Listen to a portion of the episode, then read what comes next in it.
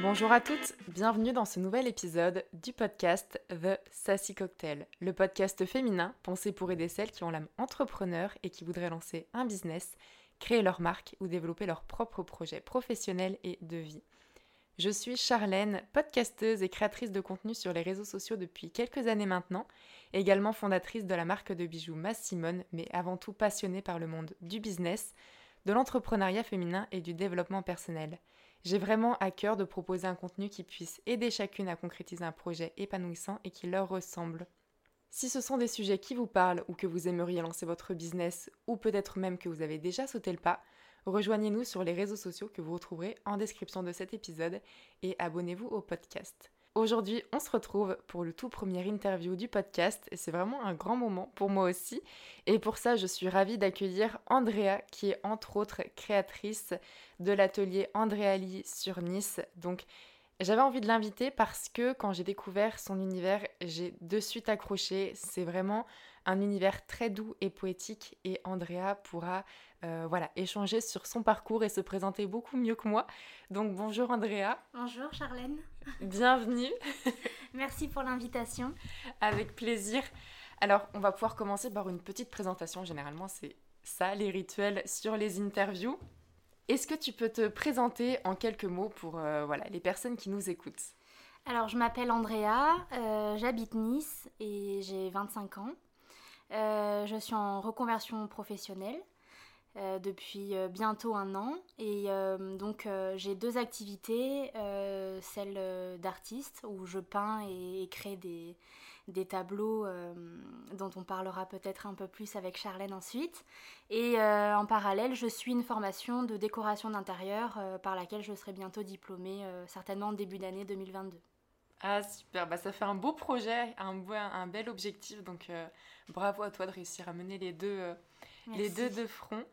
Alors, on va commencer avec la première question qui va peut-être sembler être un peu étonnante, mais qui généralement indique aussi euh, des choses sur la personne. Qu'est-ce que tu voulais faire quand tu étais petite? Quel était ton métier, euh, voilà, le, métier que tu avais envie de faire ou que tu rêvais de faire ou dans lequel tu te voyais? Euh, Je dirais bah, travailler dans le médical, du coup, depuis très jeune.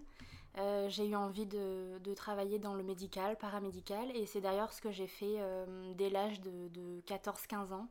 Euh, jusqu'à mes 24 euh, ans, donc l'été dernier, euh, où j'ai décidé de me reconvertir.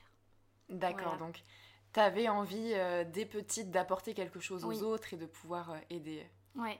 Ouais. Ok, bah, ça doit certainement du coup se reconnaître aussi dans tes œuvres et dans ton envie voilà, de partager un petit peu. Pourquoi as-tu voulu entreprendre et quel a été le déclic quand tu as voulu sauter le pas? Parce qu'on en a discuté un petit peu tout à l'heure hors, hors interview, mais ça a été assez court pour toi le moment où tu as, as réfléchi et au moment où tu as sauté le pas. Est-ce que tu peux nous expliquer un petit peu ce processus et puis euh, voilà, qu'est-ce qui t'a donné envie de te lancer? Alors en fait, pour vous expliquer un peu rapidement, euh, donc j'étais aide-soignante du coup euh, pendant à peu près 6 ans, donc jusqu'à l'été dernier, et, et, pendant plusieurs mois, je commençais à, sentir que voilà, j'étais un peu moins motivée, que c'était compliqué. En fait, le Covid a rien arrangé. Mhm. Euh, et ça a d'ailleurs accéléré euh, ma, mon envie de, changer de, métier, de voie. et il y a aussi mon corps en fait qui m'a fait comprendre qu'il fallait que je ralentisse et, et, que je prenne aussi soin de ma santé mentale et de mon corps euh, plus que ce que je prends soin des autres en fait. Je sais pas si c'est euh, clair, mais euh, j'étais hyper dévouée pour cet emploi et enfin pour ce travail que je considérais d'ailleurs pas vraiment comme un travail parce que j'aimais vraiment ce que je faisais. Et du coup, voilà, donc petit à petit, je me posais des questions, etc. Deuxième confinement, j'ai commencé à me dire bon, là, pose-toi vraiment les bonnes questions. T'as d'autres envies. Tu commences à avoir envie d'être de plus en plus créative, t'en ressens le besoin et euh, était passionnée par la décoration d'intérieur depuis toujours. Et donc, euh, je pense que c'est le moment. Et euh, comme je te disais tout à l'heure en off, j'ai mis deux mois à discuter un peu avec mes proches, avec mon compagnon, et, et, à peser le pour et le contre, en fait, même toute seule. Mhm. Et je me suis dit, bah, lance-toi, t'as rien à perdre. Et puis, voilà, t'es jeune, donc Oui, donc c'était pour toi. donc lance-toi, c'était logique. Ouais, voilà, c'était le bon moment. Ok, mais en tout cas, tu en parles, le fait d'avoir euh, discuté un petit peu de ça avec tes proches. Comment est-ce qu'ils ont réagi par rapport à ta décision? Est-ce que tu as été encouragée? Est-ce que tu as été... Euh, enfin voilà, comment est-ce qu'ils ont pu t'orienter par rapport à ça? Euh, Alors, pour commencer, donc déjà mes parents, moi ma mère, elle a été pour de suite. Mhm. parce que au niveau de la décoration d'intérieur, la rénovation, les brocantes, etc., donc tout ce qui me passionne, on a cette passion en commun. Euh, donc euh, elle m'a de suite dit euh, ben, c'est génial, fais-le si t'en as envie. Mon père un peu plus réticent parce que pour lui être aide-soignante ou enfin dans mon cas du coup être aide-soignante ouais c'était une, une, sécurité du mhm. coup d'être en CDI et donc c'était plus côté financier lui ça lui faisait peur que je quitte un CDI voilà. Après, avec mon compagnon, j'en ai parlé. Et de toute façon, on vit ensemble. Il sentait que j'avais besoin de changer mhm. euh, du tout au tout, en fait, de, de, milieu. Mhm. Et donc, euh, voilà, j'ai eu un peu euh, plusieurs avis.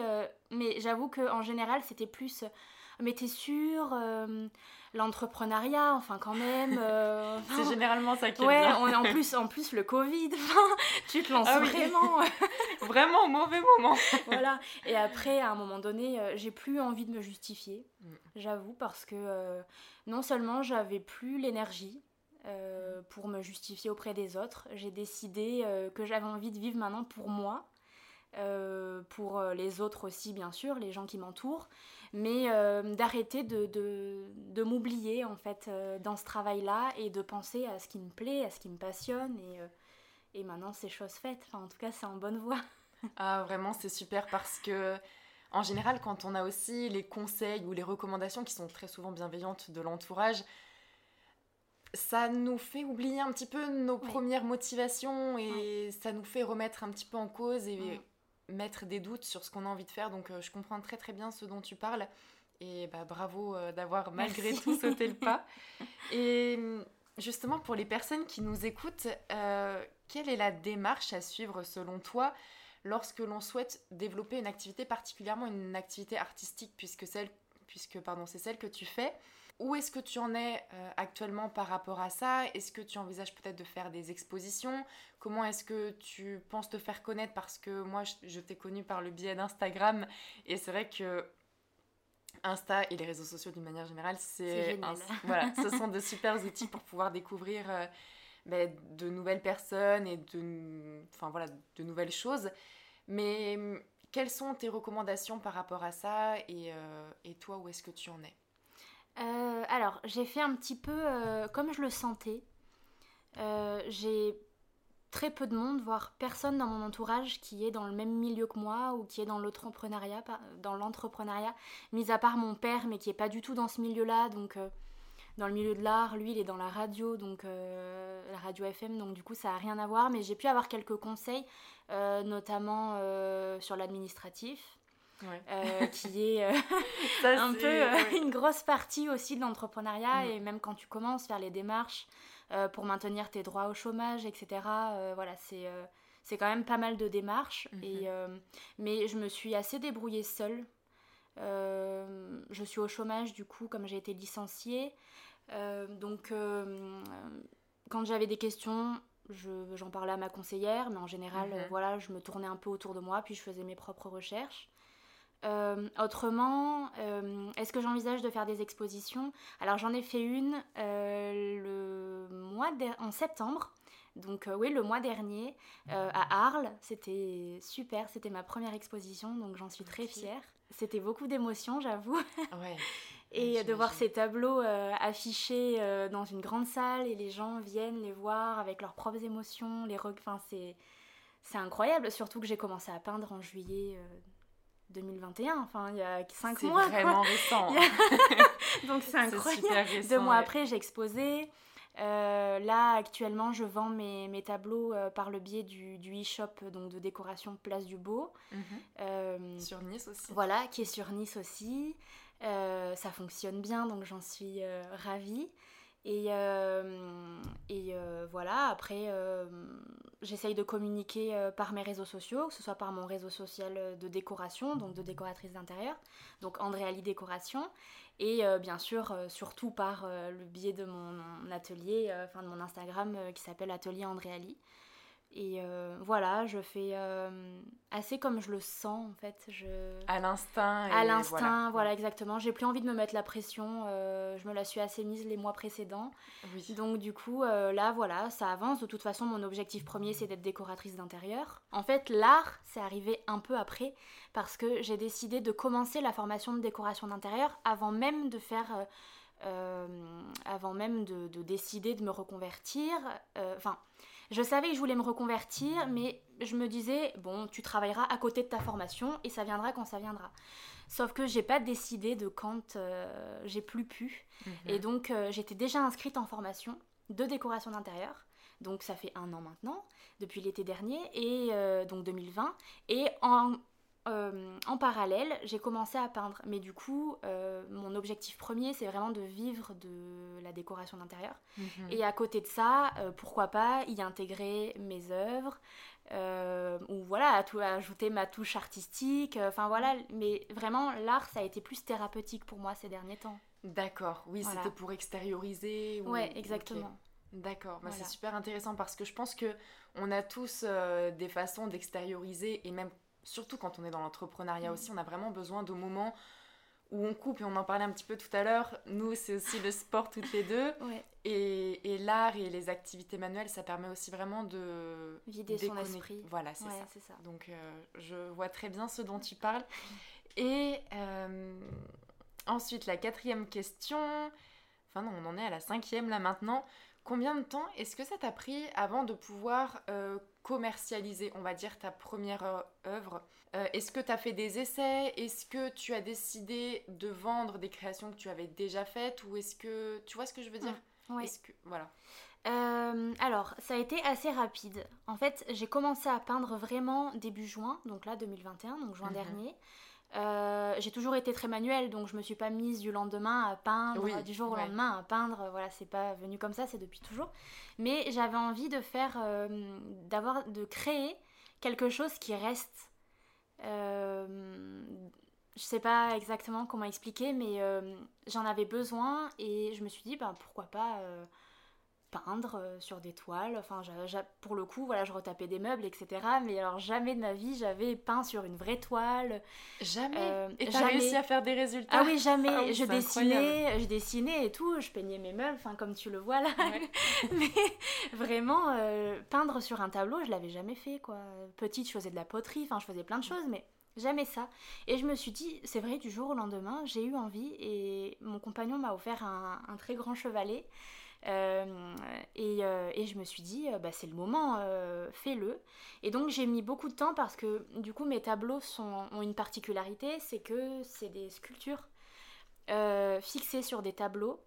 Et donc le processus de, de fixation euh, comment dire, de compréhension, de, je sais pas, mais ça a été hyper long pour trouver la bonne façon pour fixer telle ou telle sculpture sur la matière de tableau, euh, quelle colle, quelle, enfin, j'utilise même pas de la colle du coup, j'ai été obligée de trouver d'autres stratagèmes pour fixer mes, mes toiles euh, parce que le but c'est que ça tienne dans le temps et, que, mhm. et que ça arrive en très bon état bien entendu. Mais du coup tout ça ça a été très long mais comme voilà comme je te le disais tout à l'heure, ce qui m'a poussée c'est euh, vraiment de cette envie d'avoir un tableau euh, en vie avec une âme euh, et, et, du coup le fait de faire des tableaux avec des sculptures ça donne du relief ça donne voilà quelque chose de je sais pas comment. Si si je, je, je, vois. Et puis c'est des tableaux qui te correspondent bien, qui sont vraiment doux et qui sont poétiques. C'est gentil. voilà, je pense que ça te correspond bien et ça correspond aussi à ce que tu as certainement envie d'apporter aux autres. Oui. Donc, euh, d'ailleurs, je le mentionne là, mais évidemment, les réseaux sociaux d'Andrea seront mis en description de cet épisode. Donc euh, voilà, je vous conseille vraiment d'aller jeter un petit coup d'œil, comme ça vous verrez, euh, parce que des fois simplement l'exprimer par euh, oral, on s'en rend pas forcément compte, mais là au moins vous aurez euh, voilà, des images sur, euh, sur ces œuvres. Donc voilà, des, tableaux vraiment très doux et poétiques. Quelle est la chose la plus difficile que tu rencontres dans l'entrepreneuriat, en étant entrepreneur? Qu'est-ce qui est le plus difficile selon toi? Bah, Du coup, ça a été un grand changement puisque je passe d'un travail en équipe en 12 heures euh, donc 12 euh, heures avec les mêmes personnes, euh, enfin avec un train de vie hyper rapide, etc. Parce qu'on n'avait vraiment pas le temps, enfin dans mon travail, je veux dire, pas dans ma vie personnelle, mais c'était voilà, c'était beaucoup de travail, beaucoup de monde, beaucoup de voilà. Ah, ben, je me reconvertis, mais du coup je suis seule.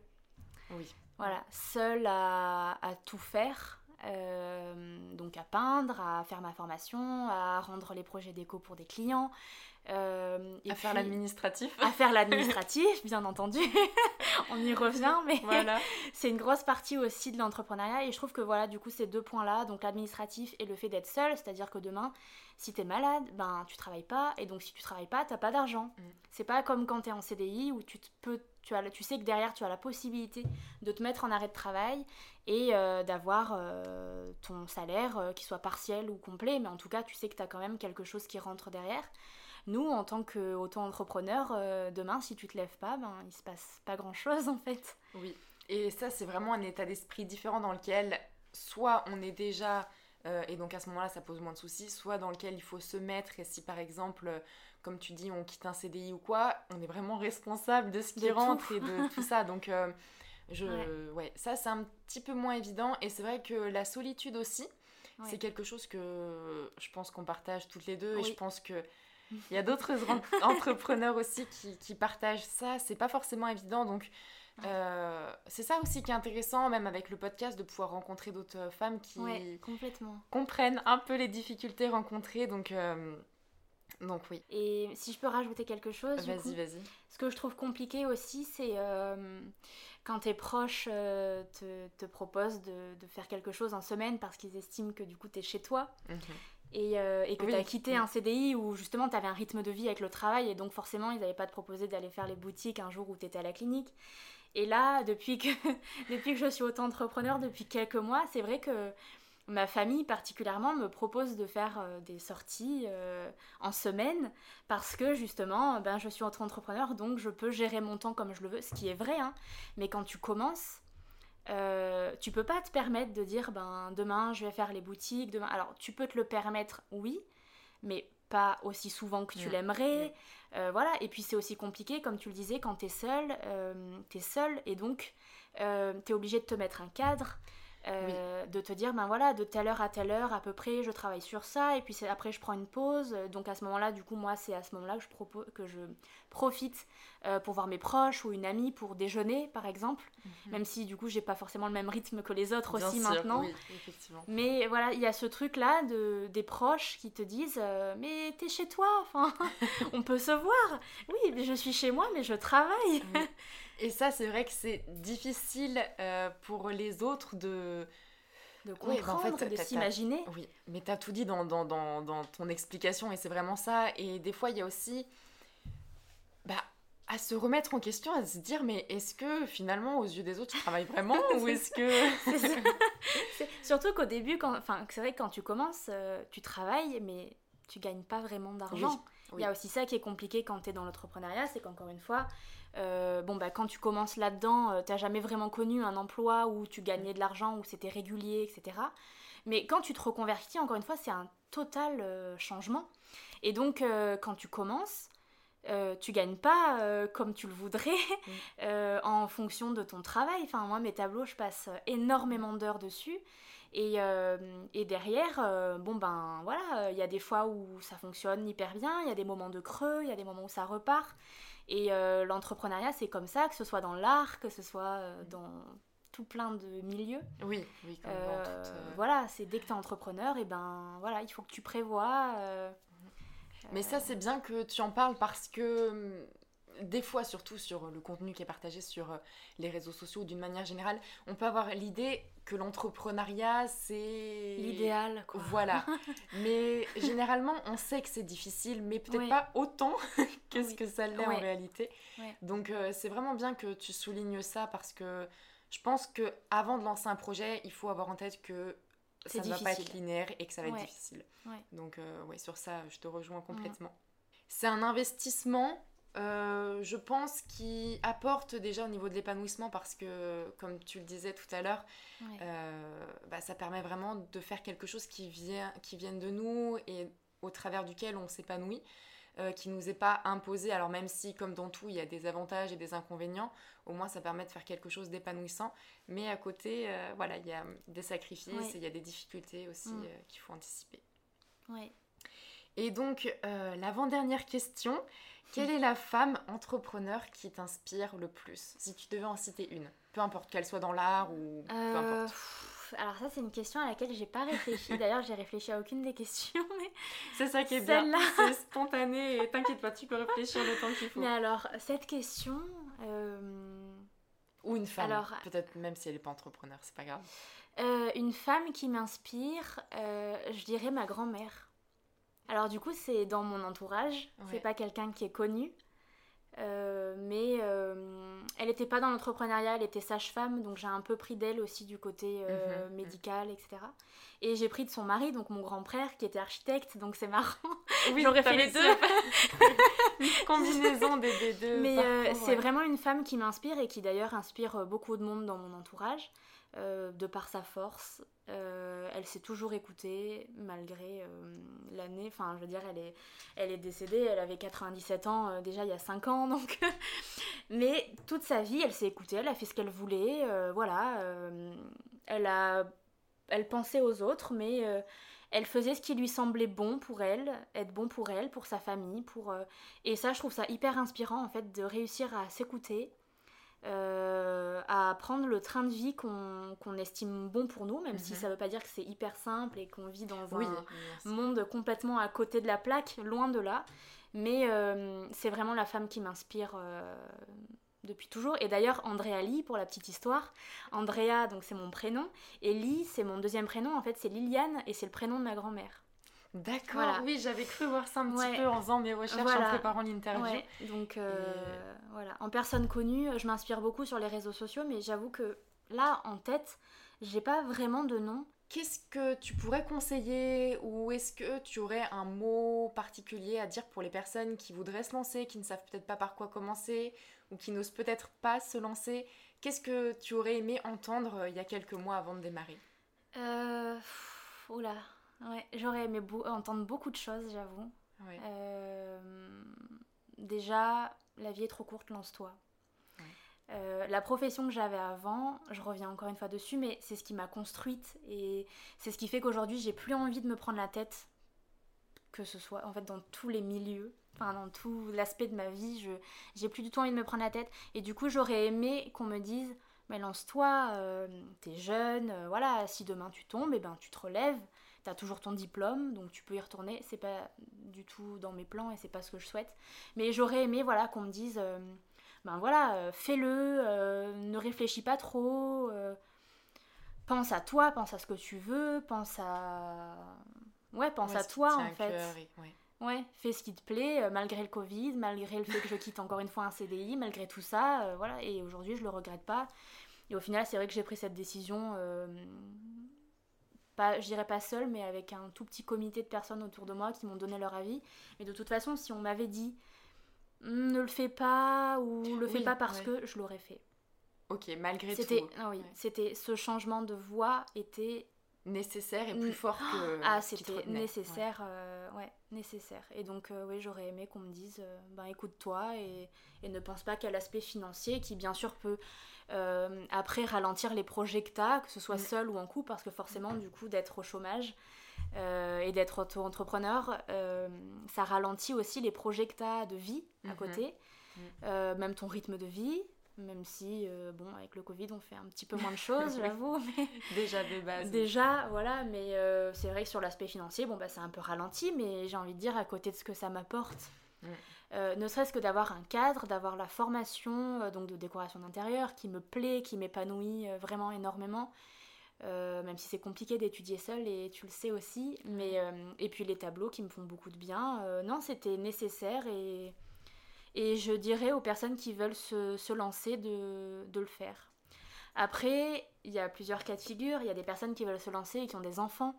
Oui, après chaque. Euh, voilà, tout le monde ne peut pas euh, du jour au lendemain euh, se dire bon ben je démissionne ou, ou je demande une, un licenciement et, et, je me lance dans la décoration d'intérieur ou dans la peinture. Enfin, ça peut paraître juste fou comme projet. Donc voilà, moi j'ai la chance de ne pas avoir d'enfants aujourd'hui. d'être jeune, voilà, d'avoir mis de l'argent de côté aussi, parce que je pense que inconsciemment, ça me trottait dans la tête. Je pense que j'ai toujours su que je ne serais pas aide-soignante toute ma vie. Ça a marqué ma vie. Euh, voilà, les soins palliatifs, c'est très prenant. Et puis dans un secteur très fort aussi. Oui, alors voilà, oui, c'est vrai que j'étais pas. Alors, tous les. Alors, à partir du moment où tu es dans le médical, c'est compliqué. Hein, on peut pas dire. Euh, voilà, mais alors les soins palliatifs pendant 6 ans.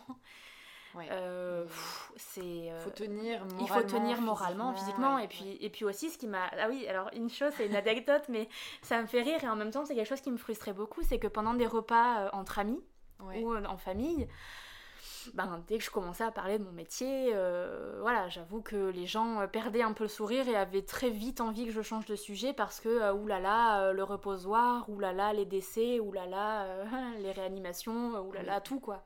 Ouais, bah, c'est la réalité du métier. Et pourtant, et c'est la réalité même de la vie, juste. demain, euh, ça peut arriver à n'importe qui, à toi, à ta famille. Enfin voilà, je touche du bois. mais moi aussi.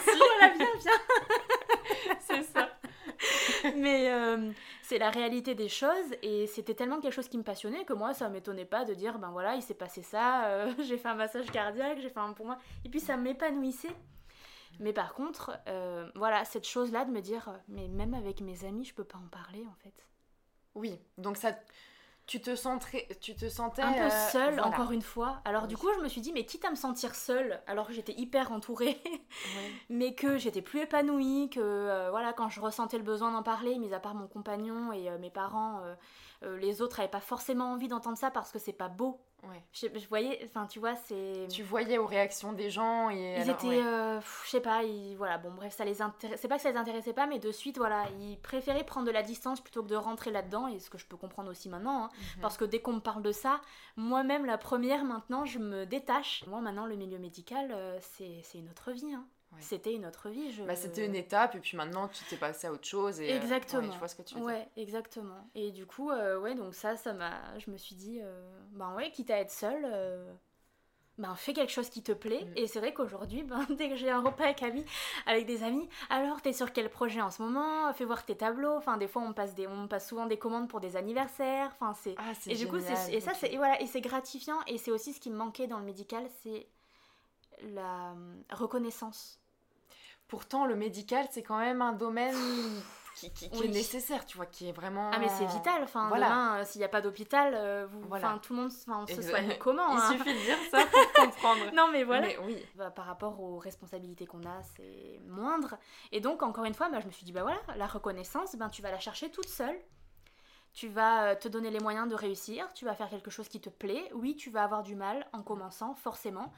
Mais tu le fais pour toi tu le fais pour toi, tu le fais pour ce que tu seras dans quelques années. Si tu te gourres à un endroit, si mes tableaux dans quelques mois ne fonctionnent plus, eh ben je peindrai pour moi. Je peindrai pour mes proches, je peindrai pour ma propre thérapie, pour mon propre bien-être, pour mon développement personnel. Et, euh, et puis c'est tout, et puis je serai décoratrice d'intérieur et ça ira très bien. Et voilà, il y aura des hauts et des bas, mais en même temps j'en ai eu aussi quand j'étais en CDI. Et, donc euh, voilà, ça n'a pas de prix en fait. Donc lancez-vous. Ouais. Ben, je pense que tu as tout dit pour terminer euh, cette interview et ça se termine vraiment sur euh, une vision très positive, réaliste aussi parce que tu dis bien qu'il va y avoir des hauts, des bas et que ce n'est pas simple, mm. mais positive et réaliste et je pense d'ailleurs que c'est ça qui définit aussi euh, voilà, le, parcours de chaque entrepreneur. Donc merci Andrea pour tes réponses. Avec grand plaisir. Donc on va clôturer ce podcast et cet épisode ici. J'espère qu'il vous aura plu. Encore une fois, je vous remets tous les liens vers euh, le travail d'Andrea en description de cet épisode et je vous conseille honnêtement d'aller y jeter un coup d'œil. Vous verrez que c'est juste génial ce qu'elle fait et qu'elle est très douée. Donc euh, bravo encore à toi. Et puis nous, en attendant le prochain épisode, eh bien, je vous invite à me rejoindre également sur les réseaux sociaux et à vous inviter au podcast pour être certaine de ne louper aucun des prochains contenus. Je vous embrasse très fort et je vous dis à très vite. Ciao